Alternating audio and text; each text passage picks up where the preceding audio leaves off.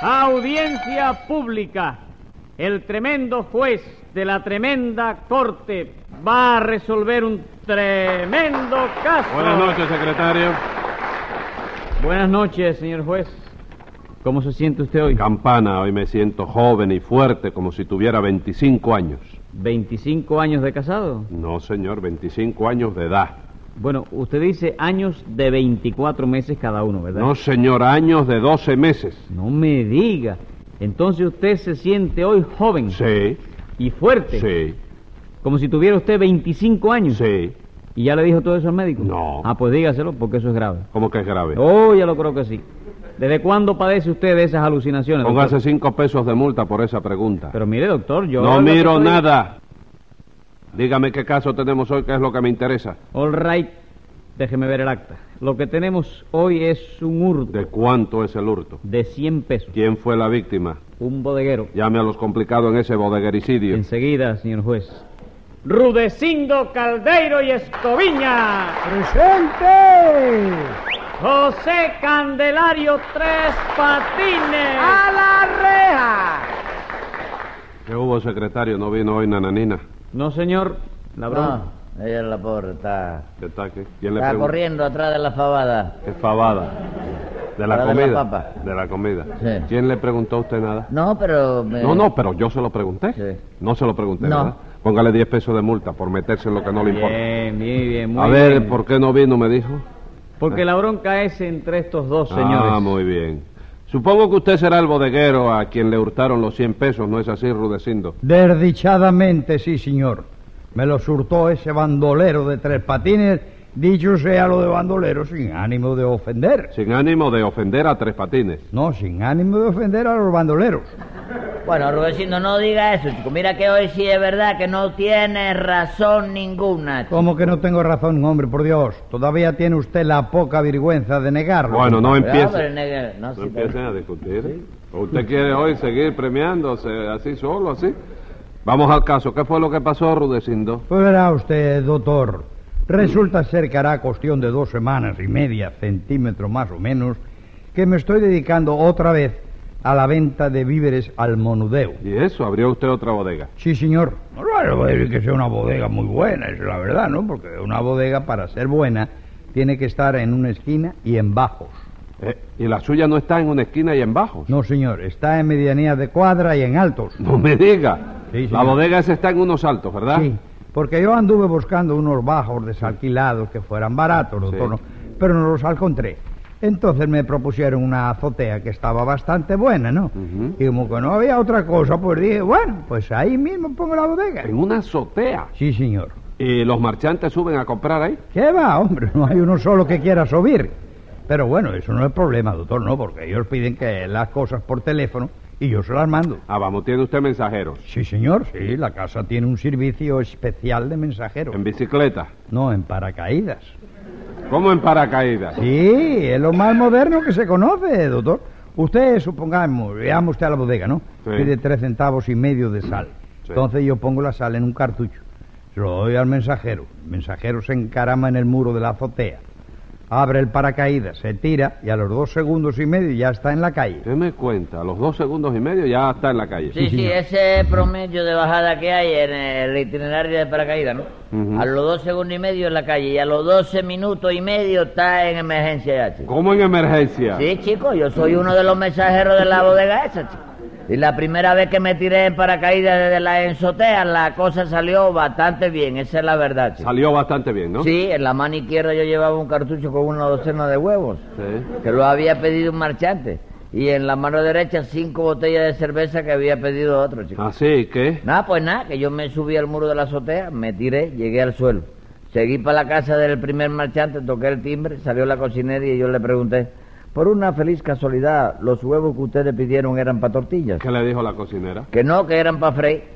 Entonces ya tú sabes, yo le dije, pues mire, mejor que los frían con cartucho y todo, porque vienen un poco esparramados. ¿Cómo esparramado? Sí, porque cuando yo salí de la bodega, lo que llevaba dentro del cartucho era una docena de huevos, tú sabes. Mm. Pero cuando llegué a la casa ya no era una docena, chico. ¿Qué era entonces? Medio litro, chico. ¿Cómo medio litro? Sí, porque salieron sólidos, pero llegaron líquidos, tú sabes.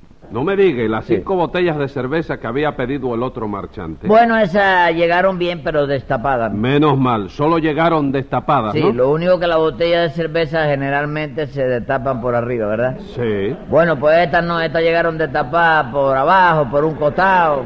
Por abajo y por un costado. Sí. Entonces llegaron rotas. Bueno, rota completamente no, porque yo había pedacitos de botella que estaban enteros. Los Eh, picos me- casi todos los tenía enredados los dedos yo, ¿no? ¿Lo qué? Los picos de la botella. Ah, sí. Ah, Ah. usted llevaba los tres picos en la... Sí, las cinco Agarrado, botellas ¿verdad? repartidas, sí. ¿Qué me cuenta? Y esa fue la primera vez que usted se tiró, ¿verdad? Sí, porque la segunda yo llevaba 10 libras de papa, oye esto, Sí. para otro marchante. Entonces me tiré de la enzotea, abrí el paracaídas, sujeté bien la papa y para que la cosa saliera como era debido, el paracaídas, la papa y yo teníamos que haber llegado al suelo al mismo tiempo, ¿no es eso? Claro que sí. Ya lo ves, se lo dije a Rudecito y dice que no. ¿Cómo que no? Bueno, sí, decía que no. Pues primero, oye, me llegó el paracaídas, mire eso. El paracaídas. Después llegué yo. Y a lo último de todo llegaron las lluvias, chico. ¿Cómo que llegaron las lluvias? La lluvia de papa, porque óyeme, cuando yo estaba allá en el suelo, las papas me caían encima y figúrate tú, cada vez que me caía encima una papa era un tremendo papazo. chico. Bueno, bueno, pero acláreme una cosa. Usted llegó al suelo después que el paracaídas. Bastante después, la verdad. chico. Y eso que yo le gritaba para caída, espérame, no te me apure tanto, chico. Pero él no me hizo caso, y ya tú sabes.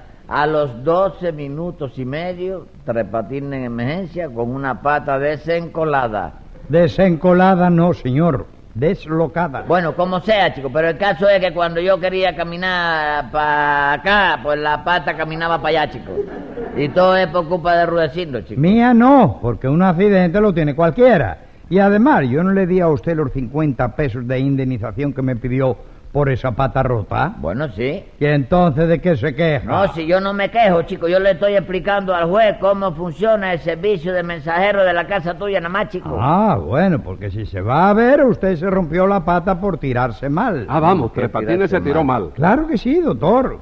Yo siempre les advierto a los mensajeros que no se tiren de pie, porque si falla el paracaídas se pueden romper una pata. ¿Cómo tienen que tirarse De entonces? cabeza. ¿Y si se tiran de cabeza no pueden romperse la cabeza? Sí, pero hay menos probabilidades porque la cabeza es una nada más, mientras que las patas son cuatro. doctor. ¿Cómo que son cuatro? Póngamele una multa al español No ese, me da la chico. gana, no me mande poner Pero que multa. cuatro patas de qué, Cállese chico? la boca. Y obliga a la gente que se vende para tirarse. ¿Cómo que Pero- se- Para que no vea uno ni la guagua, ni los camiones, ni nada, chico.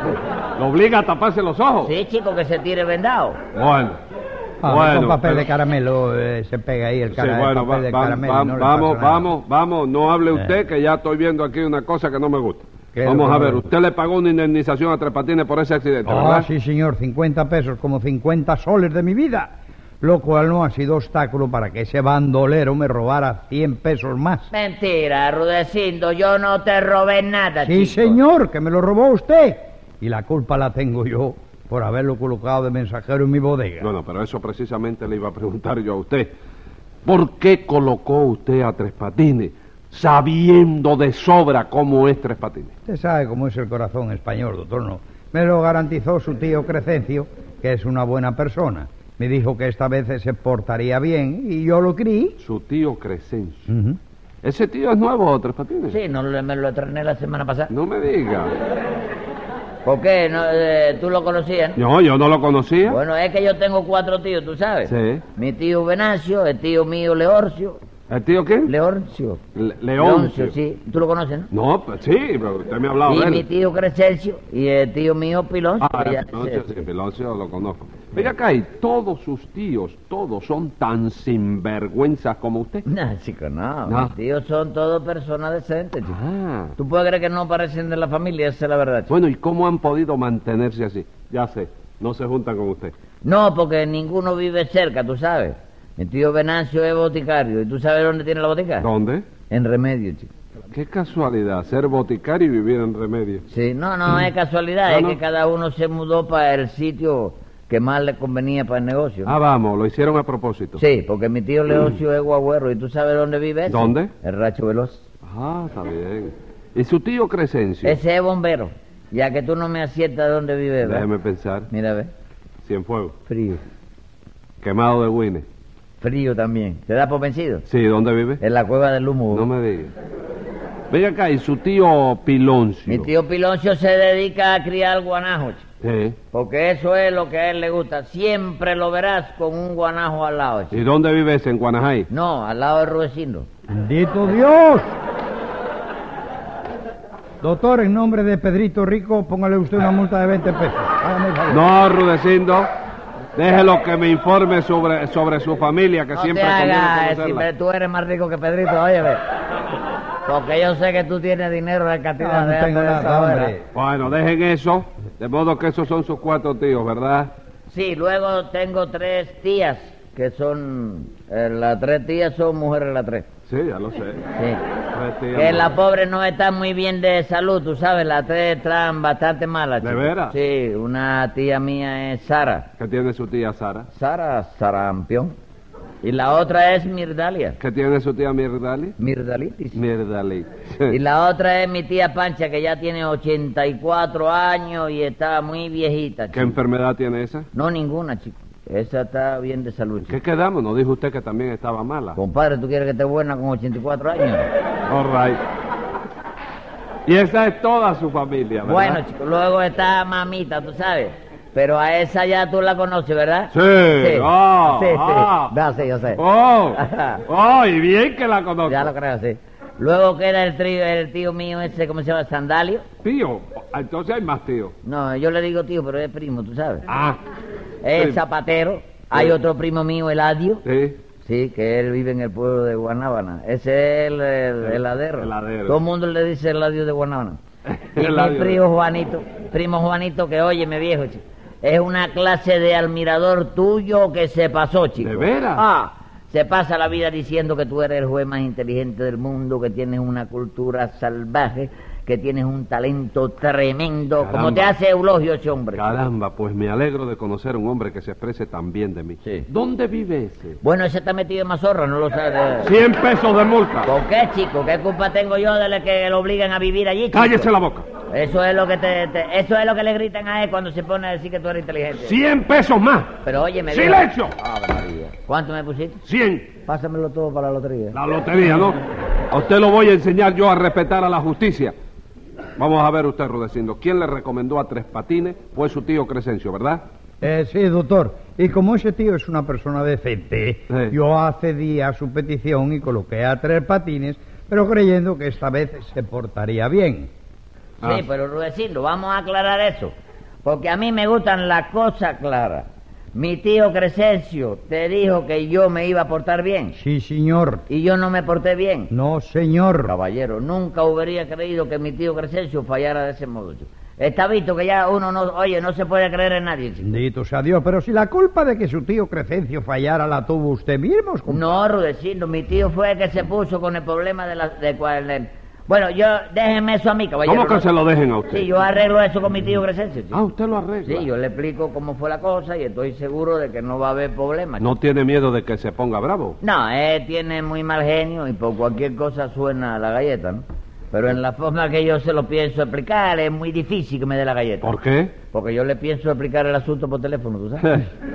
en fin, Rudecindo, ¿qué fue lo que le hizo Tres Patines a usted? Pues verás, hijo, verás. ¿Qué? Eh, digo, imagínese usted, doctor, no, que el Sí. mismo día que le di los 50 pesos de indemnización para que se curara su pata rota, le di 100 pesos más para que se los entregara a Susana Caldeiro, una prima segunda mía por parte de padre, que fue la que me prestó el dinero para abrir la bodega, y a la cual, doctor, le estoy pagando a razón de 100 pesos mensuales.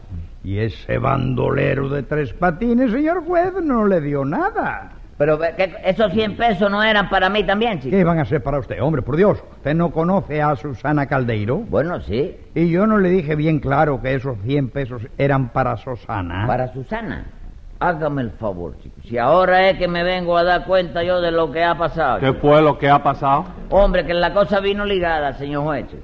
Y por eso es que yo me figuré que todo el dinero era para mí, ¿Y chico. por qué se figuró usted eso? Porque yo le dije a Rulecindo que me tenía que dar 50 pesos para acabar de componer mi pata rota. Y Ajá. él me dijo que sí, que me lo daría al día siguiente. ¿Y qué pasó? que al día siguiente me llamó, me dio un billete y me dijo, estos 50 pesos son para su pata rota. Y luego me dio otro y me dijo, estos 100 son para Susana.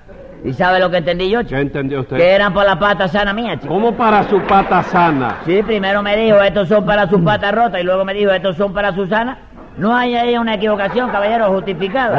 Bueno, Tres Patines, pero dígame una cosa, usted nunca se equivoca en contra suya, ¿verdad? No, chico, las equivocaciones en contra de uno mismo no pueden ser nunca equivocaciones justificadas. ¿Por chico. qué? Porque no son negocios, chico, dejan pérdidas. chico. Escriba ahí, secretario. Venga la sentencia. Usted quizás estimó que su truco iba a colar, pero tiene que aflojar el guano que se cogió.